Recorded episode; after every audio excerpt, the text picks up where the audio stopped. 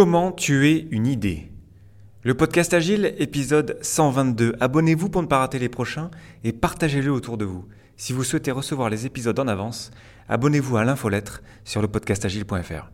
Merci pour votre soutien et bonne écoute.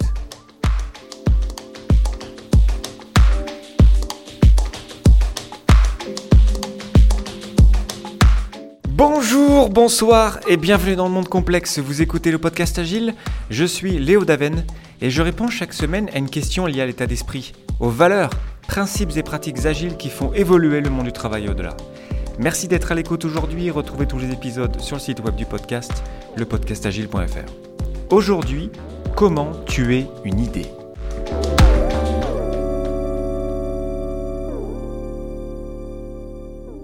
Lorsqu'on propose une nouvelle idée, le premier réflexe qu'on a tous, c'est de la juger et de réagir négativement.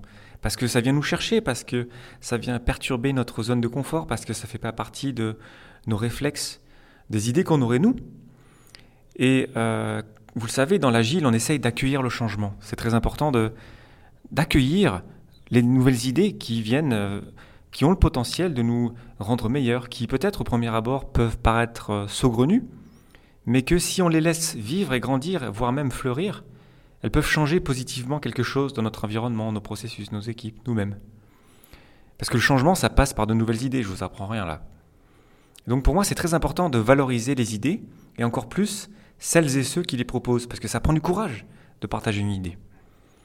Mais parce qu'on est humain, parce qu'on a cette tendance malheureusement à, réagir, parfois trop rapidement, à pas écouter, du coup, on a tendance à tuer des idées. Aujourd'hui, donc, on va voir comment est-ce qu'on tue des idées et comment aussi se identifier des catégories de, euh, de tuage d'idées, si je, pouvais dire ça en, français.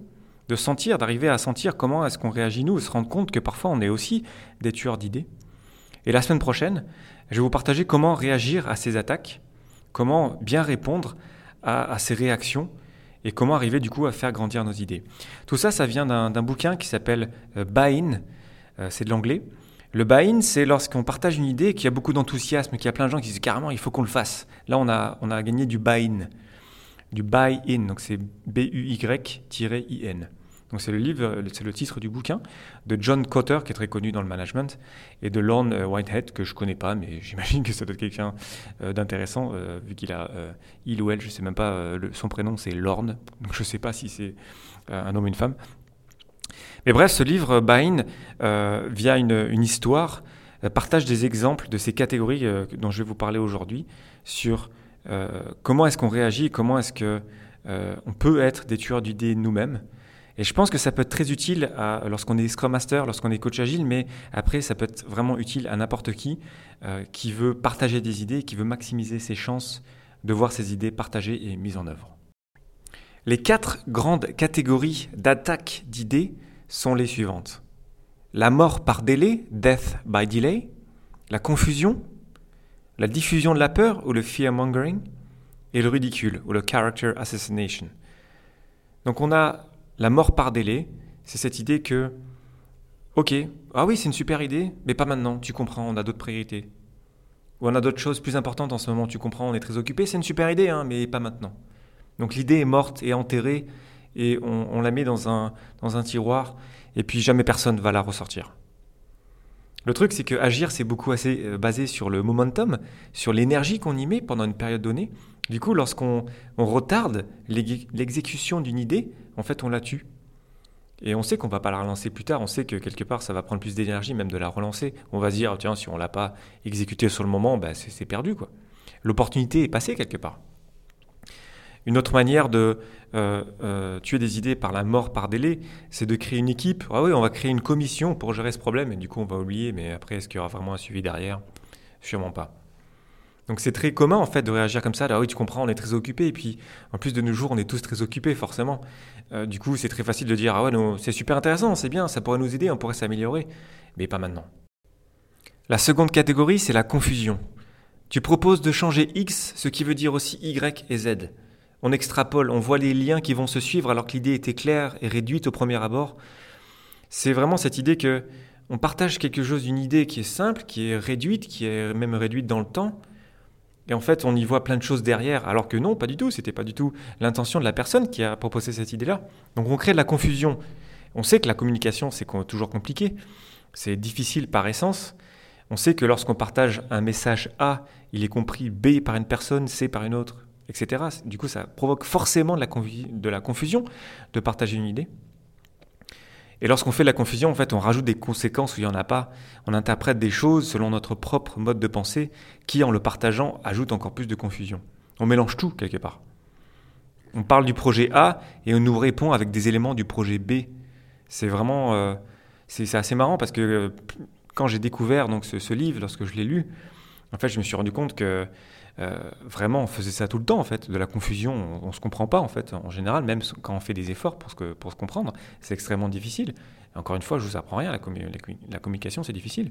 Mais lorsqu'on voit l'impact que ça peut avoir sur les idées, en fait, que du coup, on perd beaucoup d'idées qui pourraient être super intéressantes, parce qu'on est confus, parce que c'est par définition compliqué de communiquer, bah, du coup, c'est très dommageable, en fait. La troisième catégorie, c'est la diffusion de la peur, ou fear mongering en anglais. Si on fait X, c'est dangereux pour telle ou telle raison. C'est, ça complète souvent la confusion. Euh, c'est mettre beaucoup en avant les risques, c'est faire augmenter l'anxiété, c'est jouer sur les peurs, c'est ajouter du pathos là où il n'y en a pas. Le problème, c'est que l'anxiété, ça te partage comme une infection. Du coup, de l'instant, on voit que le, côté négatif, quelque part, que les risques, que la peur, que, que vraiment ce qui, ce qui pourrait être dangereux avec cette idée-là. Mais du coup, en fait, on, voit que ça. On a ce réflexe, nous humains, en fait, de, réagir à ça. On a ce réflexe de se dire, ah, s'il y, a, si y a un lion qui vient nous attaquer derrière, il faut qu'on réagisse vite. Donc, c'est très ancré en nous, en fait, cette peur. Du coup, jouer là-dessus, en fait, bah, c'est super efficace pour tuer une idée, malheureusement. Et enfin, la quatrième catégorie, c'est le ridicule ou le character assassination. Donc, c'est quand on vient vraiment attaquer la personne. C'est lorsque en fait, dès l'instant où une idée vient d'une personne, vu qu'on a une certaine opinion de cette personne-là, de fait, on va catégoriser comme une, idée vraiment pas valable, pas intéressante du tout. C'est tourner un ridicule, c'est souvent une histoire euh, d'ego. Moi je sais et toi non, comment peux-tu proposer une chose pareille? Quand on attaque donc la personne, euh, la position même de la personne, c'est lorsqu'on euh, juge une idée avant même que la personne ait parlé même, parce qu'on a déjà catégorisé cette personne-là. C'est pas forcément direct, c'est assez sournois d'ailleurs. Euh, c'est lorsque l'attaque est un peu gentille, mais en fait, euh, elle est là, elle est sournoise sur la personne qui a porté l'idée. Et c'est euh, terrible pour moi, celle-là, parce que, surtout dans l'agile, lorsqu'on a besoin de, que les gens, n'importe qui dans l'équipe, tout le monde peut apporter une idée. De fait, lorsqu'on commence à catégoriser, et puis on sait qu'on catégorise, nous les humains, c'est une façon d'accélérer de, notre, notre réflexion. Mais lorsqu'on se rend compte en fait qu'on ne s'écoute pas, parce que du coup, dès l'instant où quelqu'un qui a telle position ou tel rôle, euh, par définition, euh, si on pense que cette, ce rôle-là ne va pas apporter d'idée, bah, du coup, en fait, n'importe quelle idée va être tuée euh, dans l'œuf, avant même que la personne ait ouvert la bouche, en fait. Donc c'est... ouais, c'est... lorsqu'on est victime de, de ce genre d'attaque, c'est, c'est pas facile, parce qu'on le ressent, en fait, directement dans notre fort intérieur qu'on est attaqué pas, pas sur l'idée. Et c'est très frustrant, en fait, de se rendre compte qu'on ne les écoute pas et que notre idée va être. Euh, on sait que quelque part, avant même de la partager, notre idée va être tuée avant même qu'on ait ouvert la bouche. Donc ces quatre grandes catégories d'attaques, la mort par délai, la confusion, la diffusion de la peur et puis le ridicule, euh, on se rend compte en fait que euh, on le voit partout. Après, moi, depuis que j'ai lu ce bouquin-là, en fait, je me rends compte qu'on fait ça tout le temps, en fait.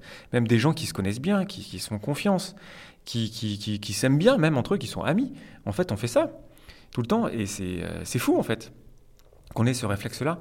Je pense que c'est aussi lié parce qu'on a très peu de bons exemples sur lesquels se baser. Par exemple, quand j'écoute la radio ou quand je regarde la télé, enfin, quand je regarde des vidéos sur YouTube de débats télévisés, notamment ça saute aux yeux en fait lorsqu'on connaît ces quatre types d'attaques en fait que ça fuse de partout et que le débat n'est pas du tout sain. Du coup, on a euh, on n'a pas d'exemple en fait vraiment euh, dans la société où on voit des gens qui se respectent, qui s'écoutent, où on a un facilitateur ou une facilitatrice.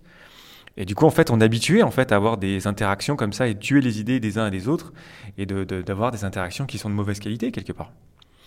D'ailleurs, c'est rarement juste une seule de ces catégories. En fait, c'est souvent un mélange, un mélange de confusion, de diffusion, de la peur, de mort par délai, par exemple, qui fait qu'en fait, il y a plein de choses qui se croisent lorsqu'on réagit à des idées euh, qu'on reçoit euh, devant nous. Et on se rend compte en fait aussi qu'on le fait euh, parfois, même souvent nous-mêmes, à notre corps défendant, même si par exemple, moi j'aime l'idée que j'espère que je, suis quelqu'un qui partage des idées et puis qui accueille les idées des autres, ben, moi aussi je tue des idées et puis je m'en suis rendu compte en fait. Que je le fais aussi, et puis je suis pas meilleur qu'un autre évidemment, mais de se rendre compte de ça, ça peut être vraiment intéressant, ça peut nous, nous, ouvrir les yeux sur nos, sur nos propres habitudes. Donc c'est important de se rendre compte, je pense, donc euh, j'espère que ça vous servira de, de, se rendre compte de ça.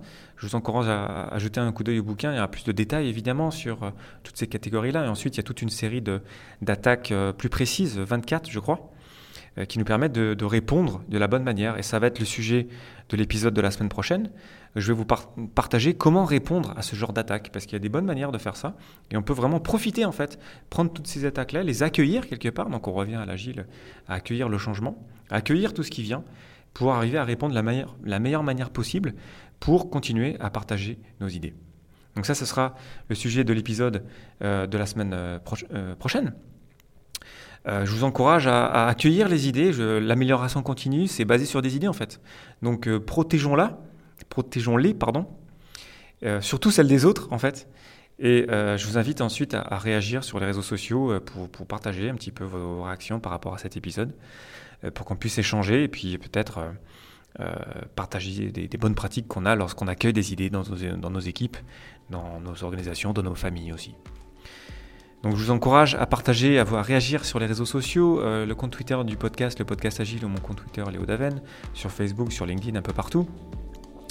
je, vous, encourage à écrire aussi sur le site du podcast. Et puis en attendant le prochain épisode la semaine prochaine, je vous remercie pour votre attention et vos réactions. Un merci tout particulier à vous, tipeurs, pour votre soutien. C'était Léo Daven pour le podcast Agile et je vous souhaite une excellente journée et soirée.